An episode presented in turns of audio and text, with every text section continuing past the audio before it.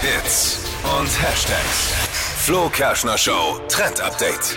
Uiuiui, Kim Kardashian macht ja gerade jede Menge Schlagzeilen. Entweder mit Kanye West oder mit irgendwelchen tollen neuen Sachen, die sie rausbringt. Jetzt aktuell ihr Bademoden-Release. Skims Swims heißt das Ganze und verspricht den gleichen Komfort wie ihre Unterwäschemarke. Alles super mit dabei, ganz viele Ausführungen, Bikinis, Einteiler, Cover-Ups.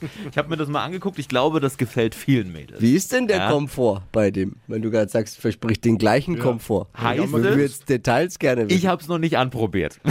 Aber Schade. es sieht gut aus. Sollte für jeden was dabei sein. Farbpalette ist alles so ein bisschen neutral. Kobalt, Veilchenblau, ne? So kennt man das schon. Ja. Ja. Schicke Dinger. Badeanzug von Kim Kardashian, das sagen ja viele, ist vor allem für den Arsch. Oh.